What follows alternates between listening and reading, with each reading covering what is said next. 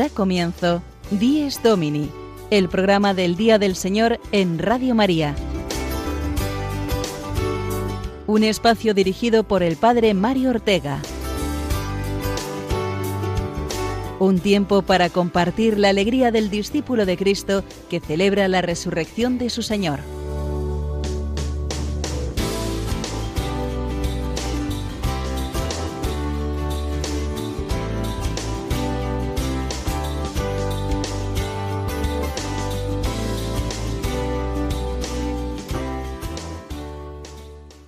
Buenos días, queridos oyentes, los que ahora os despertáis y los que lleváis ya en marcha este domingo 11 de noviembre que Dios nos regala, domingo trigésimo segundo del tiempo ordinario, acercándonos por tanto al final del año litúrgico y recordando durante todo este mes a los difuntos, para rezar por ellos y vivir esa maravillosa verdad de nuestra vida cristiana que se llama la comunión de los santos, un mes por tanto muy eclesial, en el que celebramos la unión entre la Iglesia peregrina, que somos nosotros en este mundo, la Iglesia triunfante o celeste, que son los santos del cielo, y la Iglesia purgante, que son nuestros hermanos difuntos que aún necesitan nuestra oración para entrar definitivamente en la comunión eterna con Dios.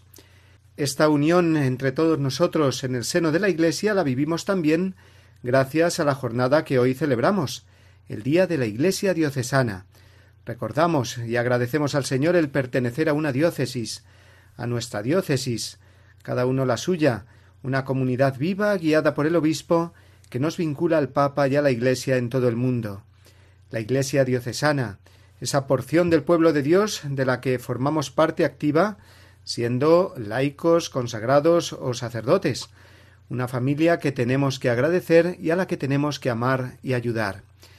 De ello hablaremos a continuación, pero antes vamos a adelantar las distintas secciones y contenidos de nuestro programa de hoy, domingo 11 de noviembre.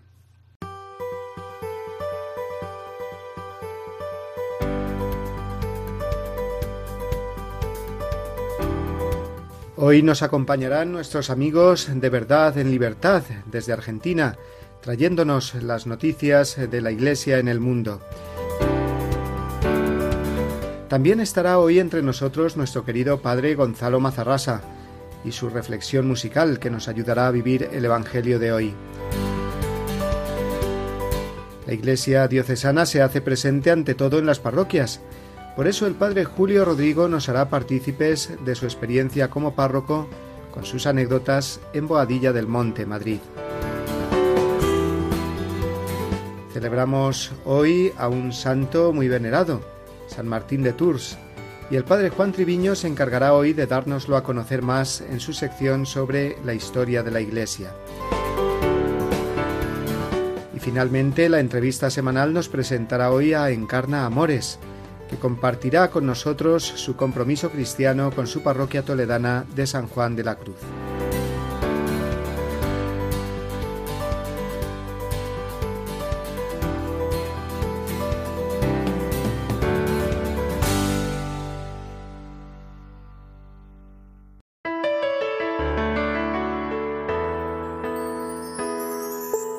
Somos una gran familia contigo. Este es el lema de la jornada de la Iglesia Diocesana que celebramos hoy. Una llamada a sentirnos una gran familia en la que cada uno cuenta. La familia de los hijos de Dios redimidos por Cristo y santificados por el Espíritu Santo en la comunión de la Iglesia. Dios ha querido salvarnos en familia. A cada uno sí, pero a todos unidos, constituyéndonos un solo cuerpo, el cuerpo místico de Cristo que es la Iglesia. La Iglesia de Cristo es católica, es decir, universal. Somos hermanos de todos los que como nosotros han sido bautizados en Cristo. Nuestro corazón debe abarcar el mundo entero y sentir muy nuestros a los cristianos de cualquier continente o cultura, y nosotros muy de ellos, porque formamos con ellos un solo y único cuerpo. Esta gozosa experiencia eclesial puede y debe ser vivida cotidianamente en un contexto más cercano, como es nuestra diócesis con el obispo a la cabeza, con todos los sacerdotes, consagrados y laicos que la componen. La diócesis es mi familia, algo muy mío donde yo me siento acogido entre hermanos guiados por un mismo espíritu y por un mismo pastor. La diócesis se articula en diversos organismos, vicarías, arciprestazgos y sobre todo las parroquias, que están al servicio de esta comunión fraterna que cuenta con un padre y pastor, el obispo, sucesor de los apóstoles, que me garantiza la comunión más grande con la Iglesia universal. Cuánto crecería nuestra vida cristiana si viviéramos la pertenencia a nuestra diócesis con más fe, sin reducirla a algo superficial o meramente organizativo, sino descubriendo en ella la Iglesia Madre y, por tanto, descubriéndome yo más hijo de la Iglesia y más hermano entre los hermanos. Las parroquias y los movimientos de la diócesis son el hábitat natural del cristiano, los espacios idóneos para que nuestro corazón se encuentre con Cristo y con los demás miembros de su cuerpo místico. En mi parroquia recibo los sacramentos que me unen a Dios y me impulsan a salir a anunciarlo al mundo de modo más contagioso.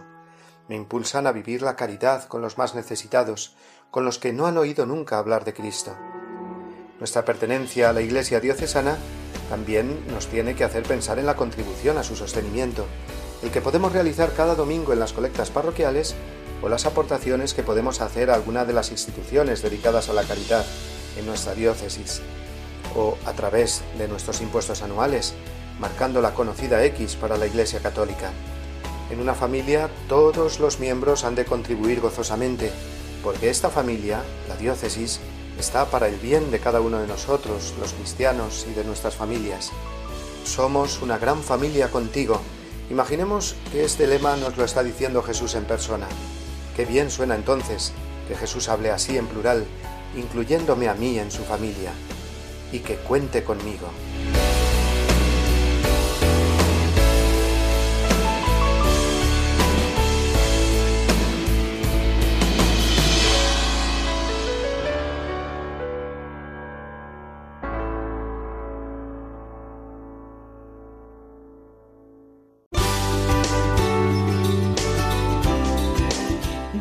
Domini, el programa del Día del Señor en Radio María.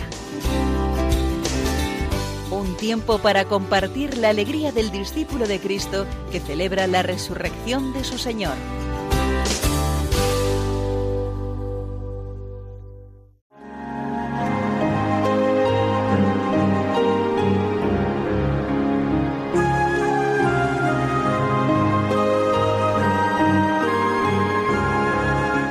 Cristo, alegría del mundo, resplandor de la gloria del Padre. Bendita la mañana que anuncia tu esplendor al universo. En el día primero tu resurrección alegraba el corazón del Padre. En el día primero vio que todas las cosas eran buenas porque participaban de tu gloria. La mañana celebra tu resurrección y se alegra con claridad de Pascua. Se levanta la tierra como un joven discípulo en tu busca, sabiendo que el sepulcro está vacío. En la clara mañana tu sagrada luz se difunde como una gracia nueva. Que nosotros vivamos como hijos de luz y no pequemos contra la claridad de tu presencia.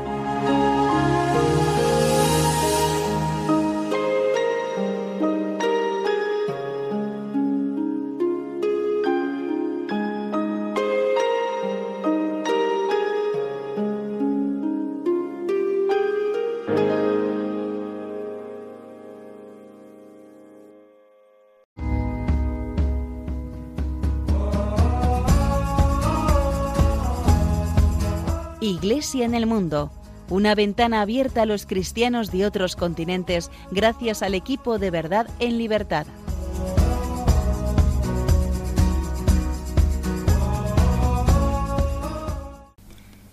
En Egipto, el cristianismo existe desde los tiempos apostólicos. La tradición cuenta que fue el evangelista San Marcos quien evangelizó la tierra de los antiguos faraones. Solo un ejemplo. En el siglo II, la ciudad más intelectual del Imperio Romano era Alejandría. Allí surgió en ese siglo lo que podríamos denominar la primera universidad de teología cristiana. Los musulmanes llegaron más tarde, en el siglo VII, con el dominio político y religioso del norte de África, hasta nuestros días. Y, hasta nuestros días, la Iglesia de Egipto sigue siendo una iglesia martirial, Peregrinar a un santuario puede suponerles ser asesinados por su fe en Cristo. Asesinan a siete cristianos coptos en Egipto tras atacar el autobús que los trasladaba a un monasterio. Al menos 14 fieles están heridos. Desconocidos asesinaron con armas de fuego solo a cristianos coptos que se trasladaban en un micro hacia el monasterio de San Samuel el Confesor en Minia. Es la segunda vez en dos años que ocurre un ataque contra peregrinos en este país. Les ponemos al día sobre la situación de Asia Bibi, esta esposa y madre católica que fue condenada a muerte el año 2010 por un supuesto delito de blasfemia contra el profeta Mahoma. Así es la legislación en, en Pakistán. Hay muchas novedades sobre este caso en, en las últimas semanas. Eh, gracias a Dios y tras ocho años encarcelada, ha sido absuelta por la Corte Suprema de Pakistán y anulada su sentencia de muerte. La cuestión es que los islamistas radicales no están dispuestos a aceptarlo. Se han manifestado con violencia, con graves amenazas y eh, forzando, tratando de forzar a un cambio de la sentencia. Por lo que sabemos, ahora la situación es de gran alerta para los cristianos en Pakistán debido a esta reacción de los islamistas radicales que provoca que se tomen medidas de extrema precaución. Tras la absolución de Asia Bibi, escuelas cristianas de Pakistán cierran por tiempo indeterminado por temor a la violencia de los islamistas. Los extremistas islámicos organizaron manifestaciones y bloqueos en las calles de los principales puntos del país después de que Asia Bibi fuera declarada inocente. Y amenazaron, en breve paralizaremos toda la ciudad. Viajamos ahora a un país muy lejano al que los misioneros católicos llevaron el Evangelio hace cinco siglos y también llevaron escuelas, universidades, hospitales. Hablamos de Filipinas. A pesar de su creciente secularización, un estudio reciente ha revelado que en 2017 la Biblia fue el libro más leído en el país. La Junta Nacional de Desarrollo del Libro en este país afirmó que el 72% de la población lee la Sagrada Escritura. El obispo Arturo Bastes de Sorsogón, quien durante años presidió la Comisión Episcopal para el Apostolado Bíblico, precisó que en los últimos 10 años se distribuyeron 10 millones de copias de la Biblia a las familias filipinas. En esta mirada panorámica de la Iglesia en el mundo, no queremos olvidarnos de la iglesia que habla nuestro mismo idioma, al otro lado del Atlántico. Esta vez hablamos sobre Argentina. Ya en julio de 2010, el entonces cardenal arzobispo de Buenos Aires, Jorge Mario Bergoglio, nuestro actual Papa Francisco, afirmó que la ideología de género y el intento por parte de las autoridades de imponerla a la sociedad suponía, en sus palabras, una pretensión destructiva al plan de Dios, una movida del padre de la mentira. En estos días los obispos de las diócesis de Goya y Formosa se han unido a las manifestaciones contra esta ideología que el obispo conejero ha calificado de perversa y nefasta. Muchos otros obispos eh, hicieron comunicados animando a los fieles a participar en este tipo de manifestaciones por la familia y el derecho de los padres a educar a sus hijos. Obispos Canecín y Conejero participan de las movilizaciones en contra de la ideología de género junto a otras manifestaciones que se replicaron en todo el país. El obispo de la ciudad correntina de Goya, Adolfo Canecín, y el obispo de la provincia de Formosa, Vicente Conejero, participaron en sus respectivas ciudades de esta primera movilización convocada por familias. El obispo formoseño manifestó, estoy alegre de que la gente se manifieste conscientemente y no se deje manipular ni instrumentalizar por estas ideologías que son perversas y nefastas, que si se aprueban irán en contra de la persona y del pueblo.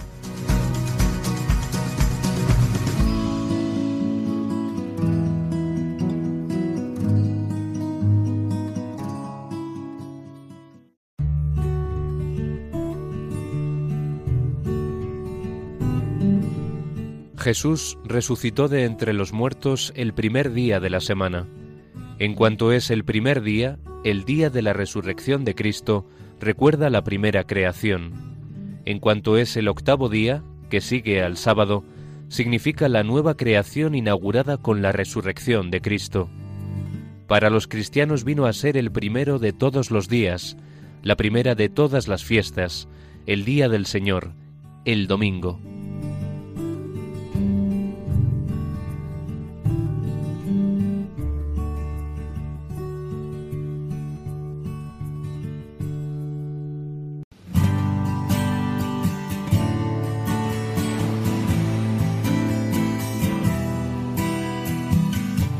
Quien canta, ora dos veces. La reflexión musical del padre Gonzalo Mazarrasa.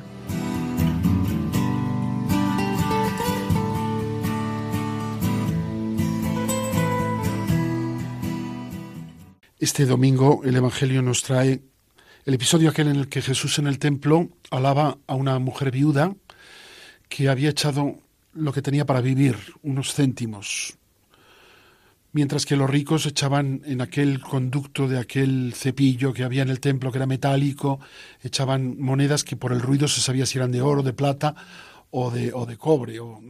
Entonces las de la mujer prácticamente ni hicieron ruido, nadie se enteró que las echó. Pero Jesús sí, porque Dios siempre sabe lo que hacemos. No hay nada que pase desapercibido. Jesús es Dios y Jesús sabe el corazón de esta mujer, lo conoce. Dios conoce nuestro corazón cuando hacemos las cosas, sabe cómo las hacemos y por qué las hacemos. Si es con amor o si es para quedar bien. Entonces los ricos echaban de lo que les sobraba. Por lo tanto, no les costaba. Es decir, mm, incluso creían que así compraban a Dios y compraban sobre todo lo que la aceptación de la gente, porque al hacer mucho ruido, pues ya estaban pagados, porque la gente decía, "Oh, cuánto han echado." Qué barbaridad, ya estaban pagados. Y encima creían que así Dios les estaba obligado, porque habían echado una fuerte suma. Pero era lo, que, lo que les sobraba, ellos seguían agarrados a su vida. Mientras que esta mujer que echó tan poco, echó lo que tenía para vivir, es decir, echó su vida. Esa mujer es figura de la Iglesia y de la Virgen María, porque son los que mm, echan su vida. Es decir, esta es mi vida, mi vida vale dos céntimos, pero yo te la doy. Yo no me la guardo. Y Jesús ha dicho, el que pierda su vida por mí la encontrará mientras que el que la quiera atesorar para sí, la perderá. Por eso esta mujer echó más que los ricos. Y por eso esta mujer es figura de la iglesia. Hubo otra mujer, lo digo para enlazar con la canción que voy a cantar, otra mujer que también echó lo que tenía para vivir. Esta era más rica que la primera. No sabemos si era viuda, no sabemos, pero era más rica que la primera porque compró un, perfume muy costoso en un frasco de alabastro, que también era muy costoso. Y porque ella lo que quería era, con ese signo, era decirle al Señor, yo pongo mi vida, yo te entrego mi vida. Ella creía que estaba muerto. No tenía eh, la fe en Jesús resucitado, pero como entregó su vida, se encontró con el resucitado. Porque el que ha dicho, buscad y encontraréis, no puede no cumplir su palabra. Si tú echas tu vida, como decía el mes pasado en la canción esta de Cristo Dios, yo le puse mi vida ahí al Señor y la Virgen del Pilar me dio la gracia para poder seguirle. Cuando tú de verdad tienes un corazón limpio que busca entregar la vida sin guardarse nada, sin poner condiciones, sin dejarte un as en la manga, entonces es imposible que Jesucristo resucitado no salga a tu encuentro. Porque el que te empuja a echar tu vida es Él mismo. ¿Cómo no va a salir a tu encuentro si es Él el que te empuja a que tú eches lo que tienes para vivir? Una mujer al alba lleva un perfume de nardo en alabastro. Camina hacia la tumba donde yace el cuerpo del crucificado para ungir el cadáver del que fue el Mesías del pueblo de Israel. Se pregunta quién moverá la piedra cuando ya está empezando a amanecer.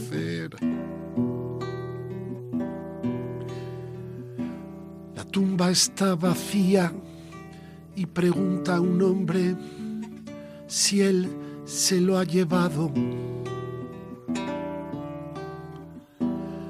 La llama María y ella reconoce al que ha resucitado. Rabuni se ha arrodillado a los pies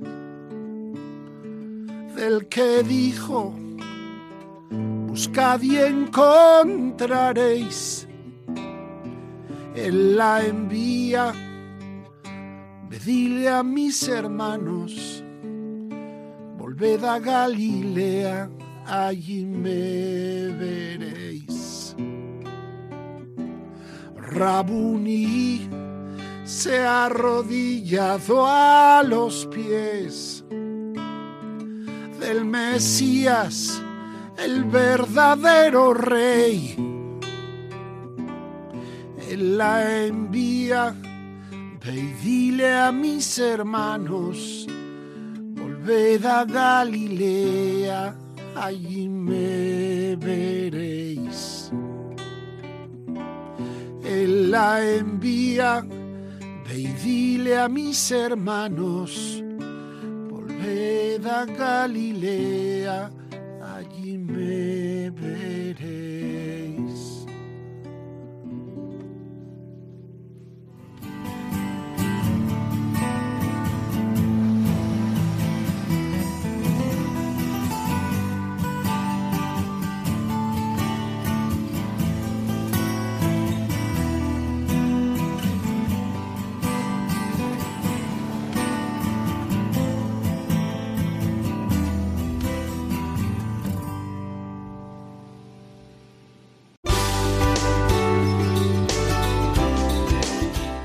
Domini, el programa del Día del Señor en Radio María. Un tiempo para compartir la alegría del discípulo de Cristo que celebra la resurrección de su Señor.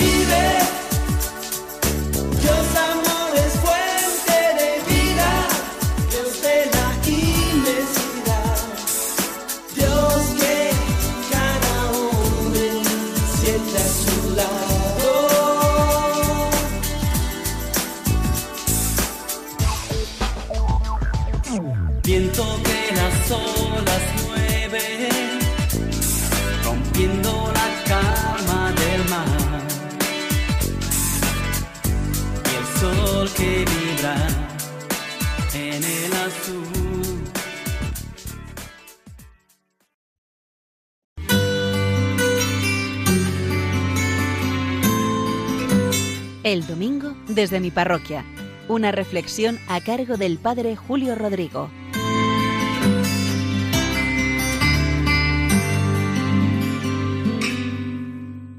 Muy buenos días a todos los oyentes, aquí desde mi parroquia de Boadilla del Monte, en la provincia de Madrid, en la diócesis de Getafe.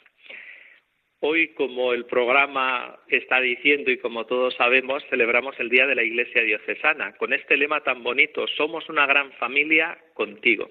Y yo quería contarles dos anécdotas que me sucedieron que hablan mucho de sentir la Iglesia como la propia casa de cada uno, gente muy generosa con la vida de la Iglesia. La primera de ellas se trata de un señor ya mayor, habíamos iniciado unas obras de restauración, siempre estos templos antiguos demandan mucha conservación y es cara y costosa todo ese mantenimiento y todas esas obras de conservación. El caso es que me vino con un donativo muy generoso para la financiación de esas obras, hasta tal punto que yo le dije, mire, ¿no le parece que quizá es mucho dinero el que me da? Tampoco yo sabía el dinero exacto que tenía esa persona, pero bueno, la idea que me había yo hecho no es que fuese una persona muy adinerada. o al menos que no se correspondía con esa cantidad que él me entregaba. Y me dijo una cosa que la recordaré siempre, porque él me comentó, padre, tome este dinero, yo lo doy con todo cariño. Porque en una ocasión escuché que la Madre Teresa de Calcuta decía, ¿dónde está la medida para dar? Y su respuesta fue, hay que dar hasta que duela. Y añadió, y créame que me ha dolido en el bolsillo, pero lo doy con todo cariño. Yo la verdad es que después de escucharle y ver su rostro que comunicaba mucho, pensé, este hombre ama su parroquia, este hombre ama su iglesia, ama su casa, que sentía así a la parroquia como su propia casa. Y sobre todo ese hombre amaba al Señor y la misión evangelizadora que Él nos ha encomendado. Les cuento otro caso de un joven en estos años atrás que tuvimos esa dura crisis económica, un joven que yo había casado hacía poco tiempo y vino un día a verme también para decirme que estaba muy conmocionado por tantos casos que veía en los medios de comunicación de cómo afectaba a las personas la crisis económica. Y él me dijo, a mí me han ido bien los negocios y yo quería contribuir con Caritas. También con unas cantidades, lo dio en un par de años, grandes. La cantidad mayor para Caritas y otra cantidad también grande, pero algo menor, para la cooperación internacional, podríamos decir, a través de los proyectos de un misionero. La cantidad que dio a Cáritas, como señalo, fue muy generosa. Él me pidió, y yo se lo hice comunicar al director de Cáritas Diocesana de Getafe, que fuera para casos concretos, al estilo de la hoja de la caridad que publican en el diario ABC. Y el director de Cáritas me fue señalando todos esos casos. Hicimos cheques nominativos para cada caso, para solucionar problemas, muchos de ellos angustiosos.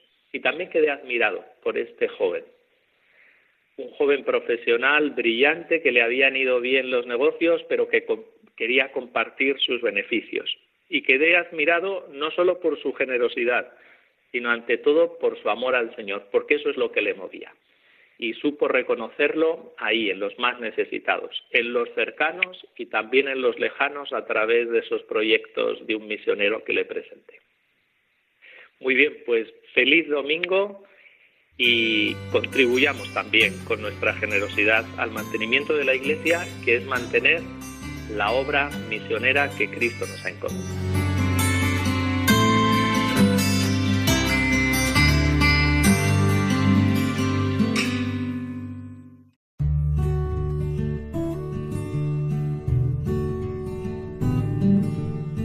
Jesucristo, al declararse Señor del sábado, se adjudica además un título divino, por eso los fariseos querían matarlo. El domingo es el día en que los cristianos confesamos la divinidad y el señorío de Cristo. En ese día Tomás confesó su divinidad y señorío, Señor mío y Dios mío. Al cambiar el día de culto, confesamos a Jesús como Dios y Señor del tiempo y de la historia. De la exhortación Dies Domini de San Juan Pablo II.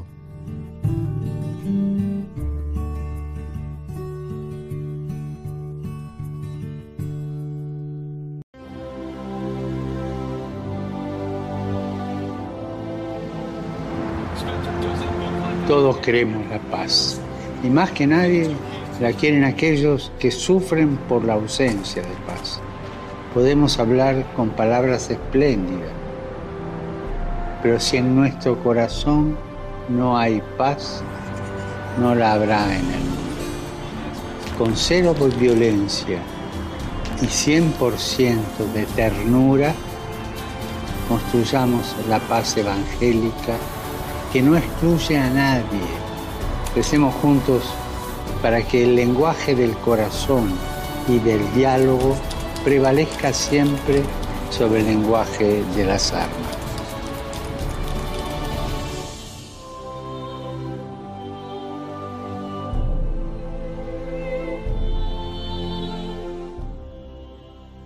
Estas palabras del Papa que acabamos de escuchar son su intención de oración para este mes de noviembre la intención del apostolado de la oración, que tiene el nombre ahora de Red Mundial de Oración del Papa.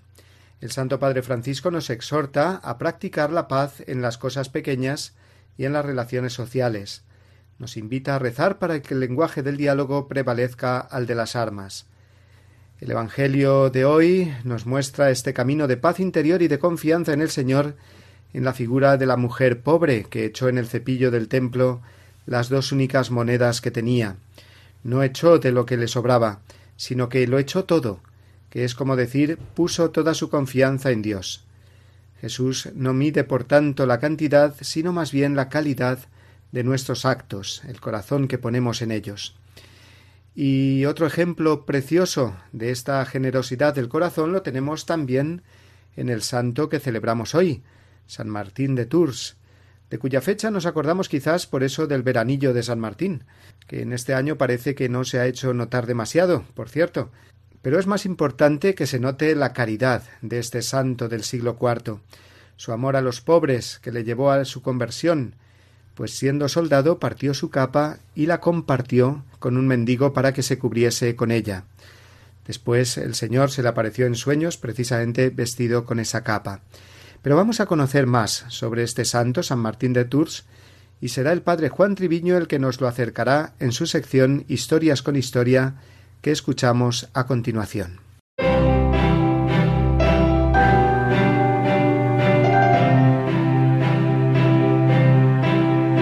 Historias con Historia, una sección a cargo del padre Juan Treviño.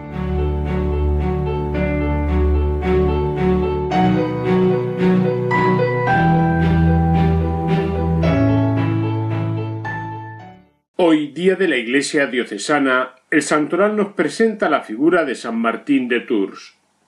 Por lo que pasamos a comentar, nos resultará interesante unir estos dos acontecimientos. Sabemos que el establecimiento de la Iglesia giraba a grandes rasgos en torno a los apóstoles y sus sucesores, el discipulado, una fe y liturgia y la vivencia de la caridad. El asentamiento de la Iglesia se fue dando progresivamente. Ella en el siglo IV, tras el concilio de Nicea del 325, cuando la Iglesia toma una cierta organización según la plantilla del Imperio romano, con sus provincias y diócesis. En ese contexto de estructuración surge, entre muchísimos santos de la época, la figura de San Martín. Nació en Panonia, actual Hungría, hacia el año 316, hijo de un tribuno militar, entrando en el ejército a la edad de quince años. Siendo catecúmeno, sucedió ese hecho tan conocido de la limosna que entregó a un pobre, partiendo la mitad de su capa y diciéndole en sueños el mismo Jesús que había sido a él a quien había socorrido.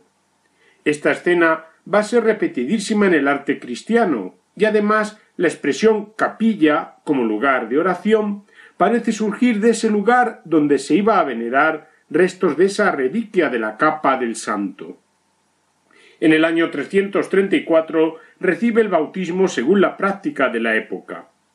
Pasó unos veinte años en la milicia, hasta que llegando a las Galias quedó impactado por la figura de San Hilario de Poitiers y su defensa de la fe ante el arrianismo, esa herejía que negaba la divinidad de Jesucristo. En verano del año 356 deja el ejército y en su tierra alcanza la conversión de su madre, retirándose a Milán, de donde pasa un islote para hacer una experiencia de vida monástica. Apoyado por San Hilario, funda un monasterio en Ligué. Poco duró su tranquilidad monacal, ya que las gentes se fijaron en él para la sede vacante de Tours, donde le hicieron venir con el pretexto de curar a un enfermo, y finalmente accediendo al episcopado hacia el año 371. Comienza así una nueva etapa en su vida como auténtico reformador del episcopado galo-romano que vivía de manera bastante mundana.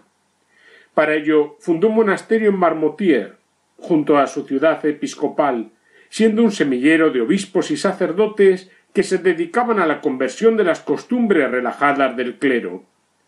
La renovación pastoral la llevó a cabo por tres tipos de santidad en la época la vida ascética con su austeridad y penitencia, los obispos con su cuidado de Tours y los misioneros con la actividad evangelizadora y de catequización frente al paganismo.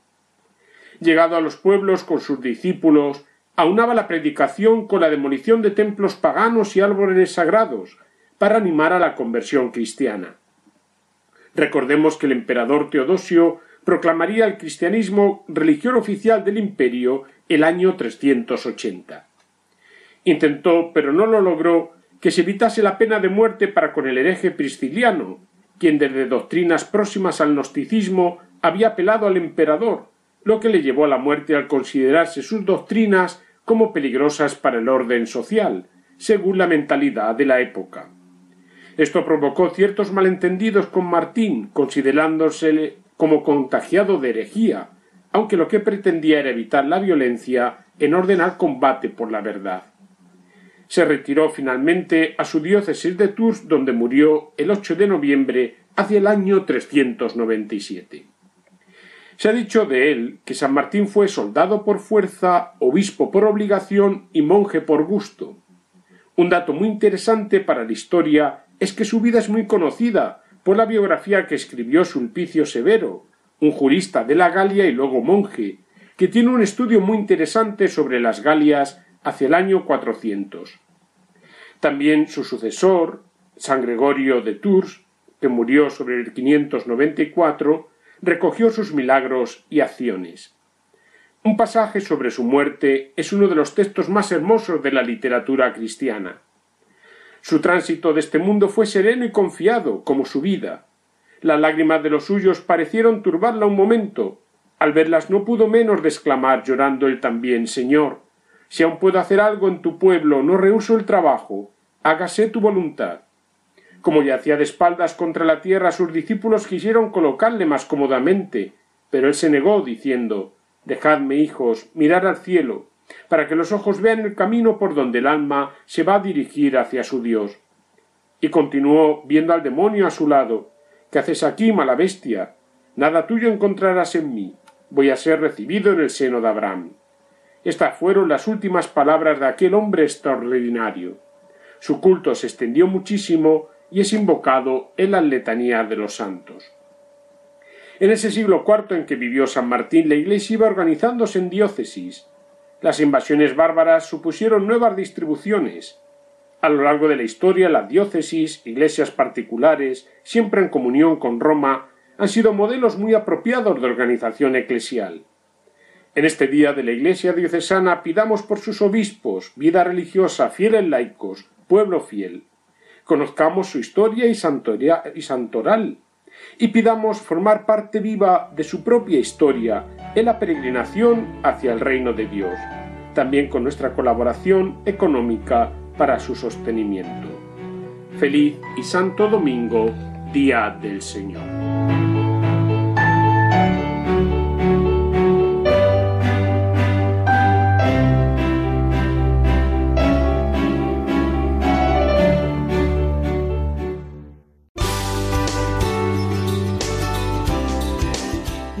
Domini, el programa del Día del Señor en Radio María.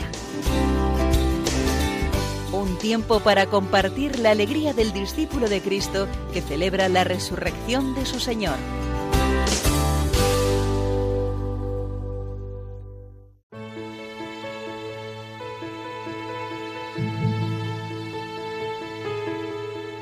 Señor, haz de mí un instrumento de tu paz, que allá donde hay odio, yo ponga el amor, que allá donde hay ofensa, yo ponga el perdón, que allá donde hay discordia, yo ponga la unión, que allá donde hay error, yo ponga la verdad, que allá donde hay duda, yo ponga la fe, que allá donde hay desesperación, yo ponga la esperanza, que allá donde hay tinieblas, yo ponga la luz. Que allá donde hay tristeza, yo ponga la alegría.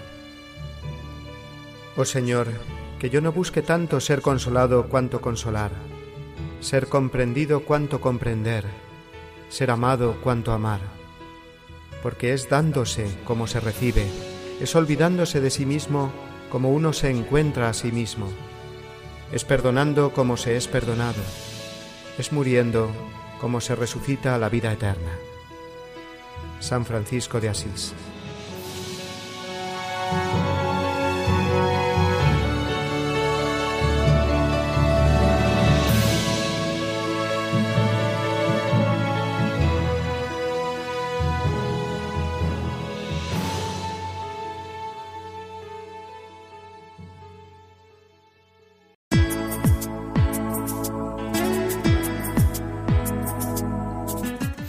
En la Fe. La entrevista de la semana de la mano del Padre Juan Francisco Pacheco.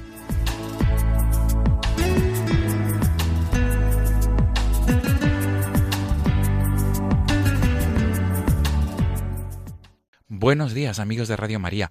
Hoy es el día de la Iglesia Diocesana. Hoy es el día en que se nos pide a todos los cristianos católicos que reflexionemos en la labor que cada uno de nosotros tenemos que hacer para colaborar con nuestra iglesia, concretamente con la iglesia diocesana en la que vivimos y donde y sobre todo donde vivimos, valga la redundancia, nuestra fe.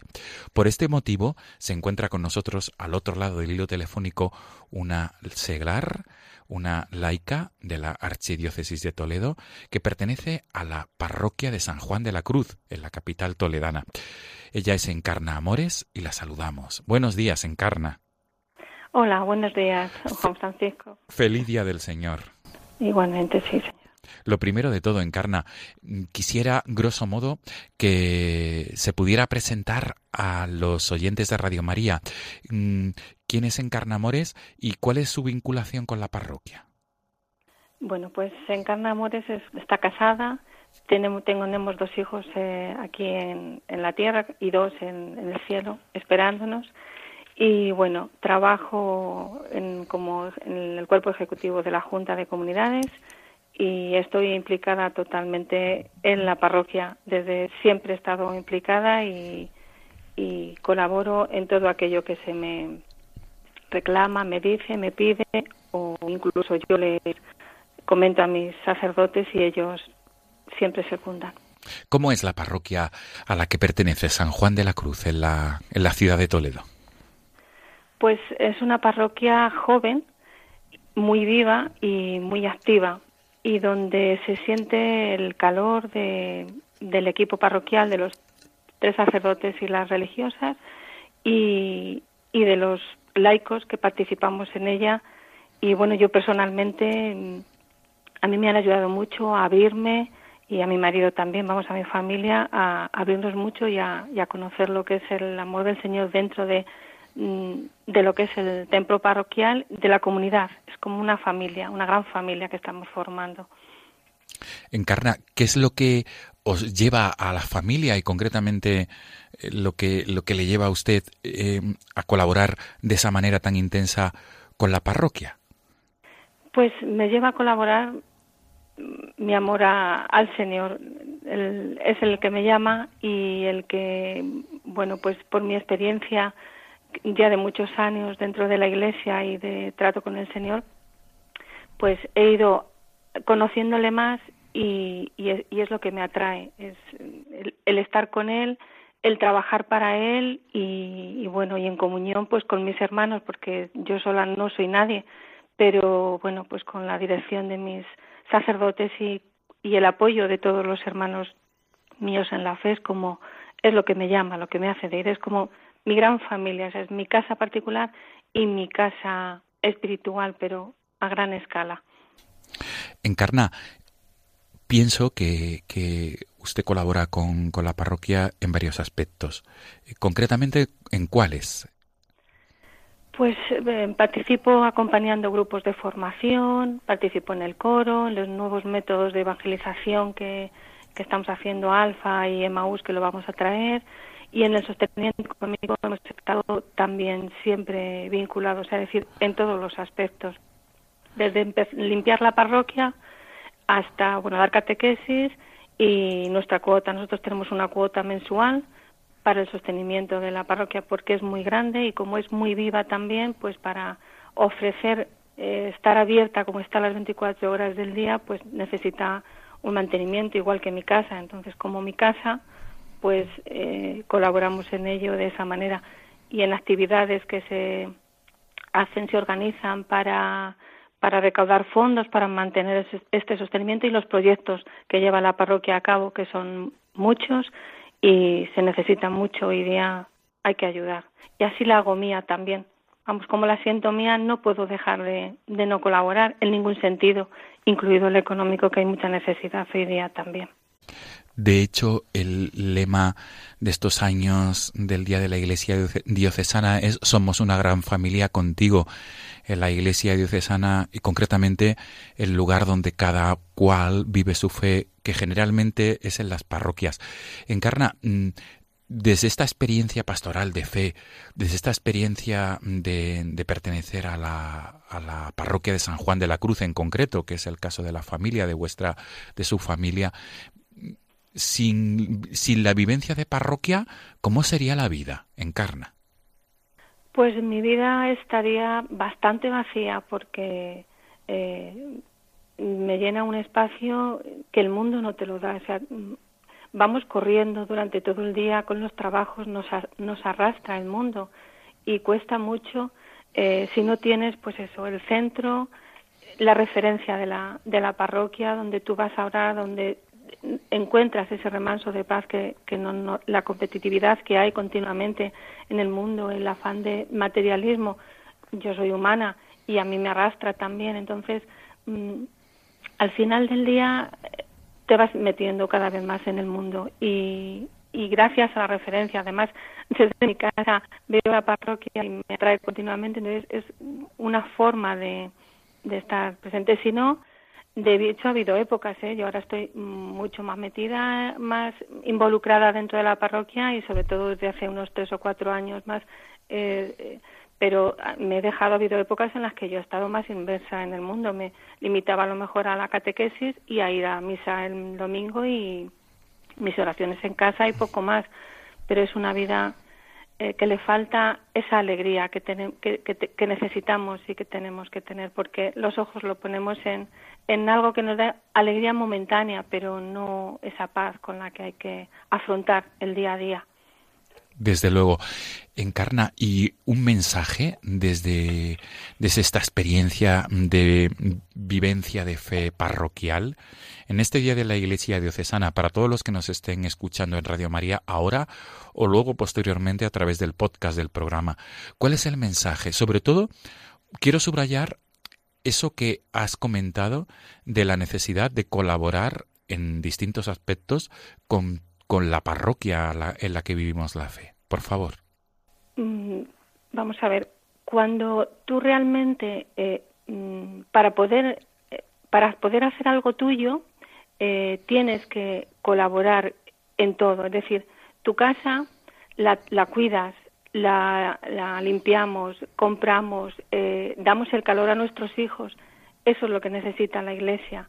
Y lo que necesitan nuestros hermanos de hoy día. Es decir, si nosotros no conocemos, no vivimos en la Iglesia, no colaboramos, no la hacemos nuestra, eh, haciendo nuestros tanto sus gastos como su, su, su guía espiritual, nuestro apoyo a los sacerdotes, no vamos a, tener ese calor de familia, no lo vamos a poder transmitir, no vamos a poder transmitir esa alegría que hoy en el mundo es que la gente lo está pidiendo a gritos, es súper necesario. Entonces, yo creo que hay que perder el miedo, meterse, eh, dirigirse a nuestros sacerdotes, a nuestros pastores, que son los que nos guían, a nuestros hermanos en la fe que están viviendo ahí también y compartir con ellos, compartir nuestra experiencia, nuestro tiempo, nuestra oración, nuestro dinero y, así de esa manera eh, contagiaremos y, y, cualquiera que nos vea o que se acerque a la parroquia siente esa viveza de, o sea, que no es un templo de unas piedras ni unas personas que no tienen en cuenta a, cada persona ese trato humano, ese, esa calidez que dice nuestro, nuestro Papa Francisco. Yo recomiendo eso, que se acerquen, que, no piensen en nada y no tengan el miedo, sino que se lancen a ir a su parroquia a, a hacerla suya, a vivirla. Muy bien. Encarna Amores, ha sido un placer compartir estos minutos de entrevista matutina y sobre todo, feliz día del Señor y feliz día de la Iglesia diocesana. Nos quedamos con esos consejos y sobre todo con esa experiencia de fe, que es lo que realmente llena y lo que realmente mm, enamora. Es decir, ver el testimonio de fe y de vivencia, eh, de esa vivencia de fe parroquial, de esa vivencia sobre todo encarna de esa vivencia de pertenencia a la gran familia que es la parroquia de San Juan de la Cruz, en vuestro caso, la parroquia de San Juan de la Cruz de la ciudad de Toledo. Mil gracias, Encarna. Feliz día del Señor y hasta pronto. Igualmente, feliz día, muchas gracias. Hasta luego. Amigos de Radio María, nos despedimos y nos volvemos a encontrar el próximo domingo, Dios mediante. Feliz día del Señor.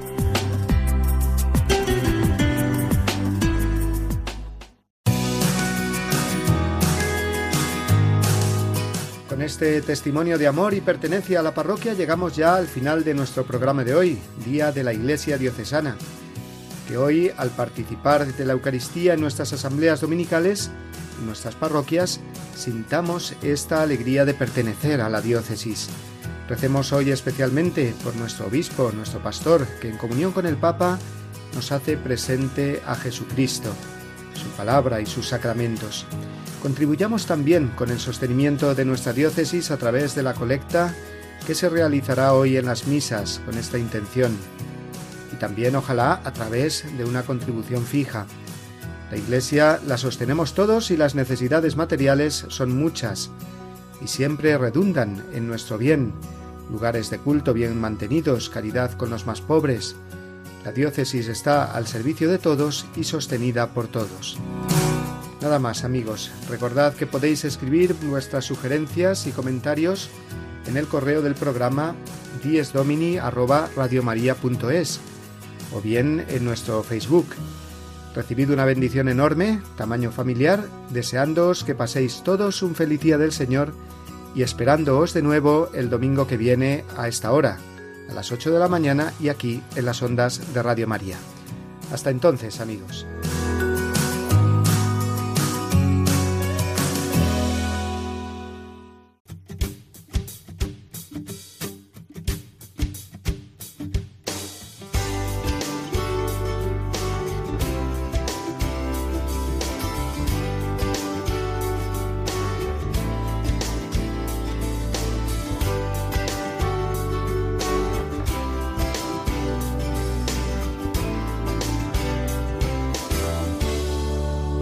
Así termina Dies Domini, el programa del Día del Señor en Radio María. Un espacio dirigido por el Padre Mario Ortega. Un tiempo para compartir la alegría del discípulo de Cristo que celebra la resurrección de su Señor.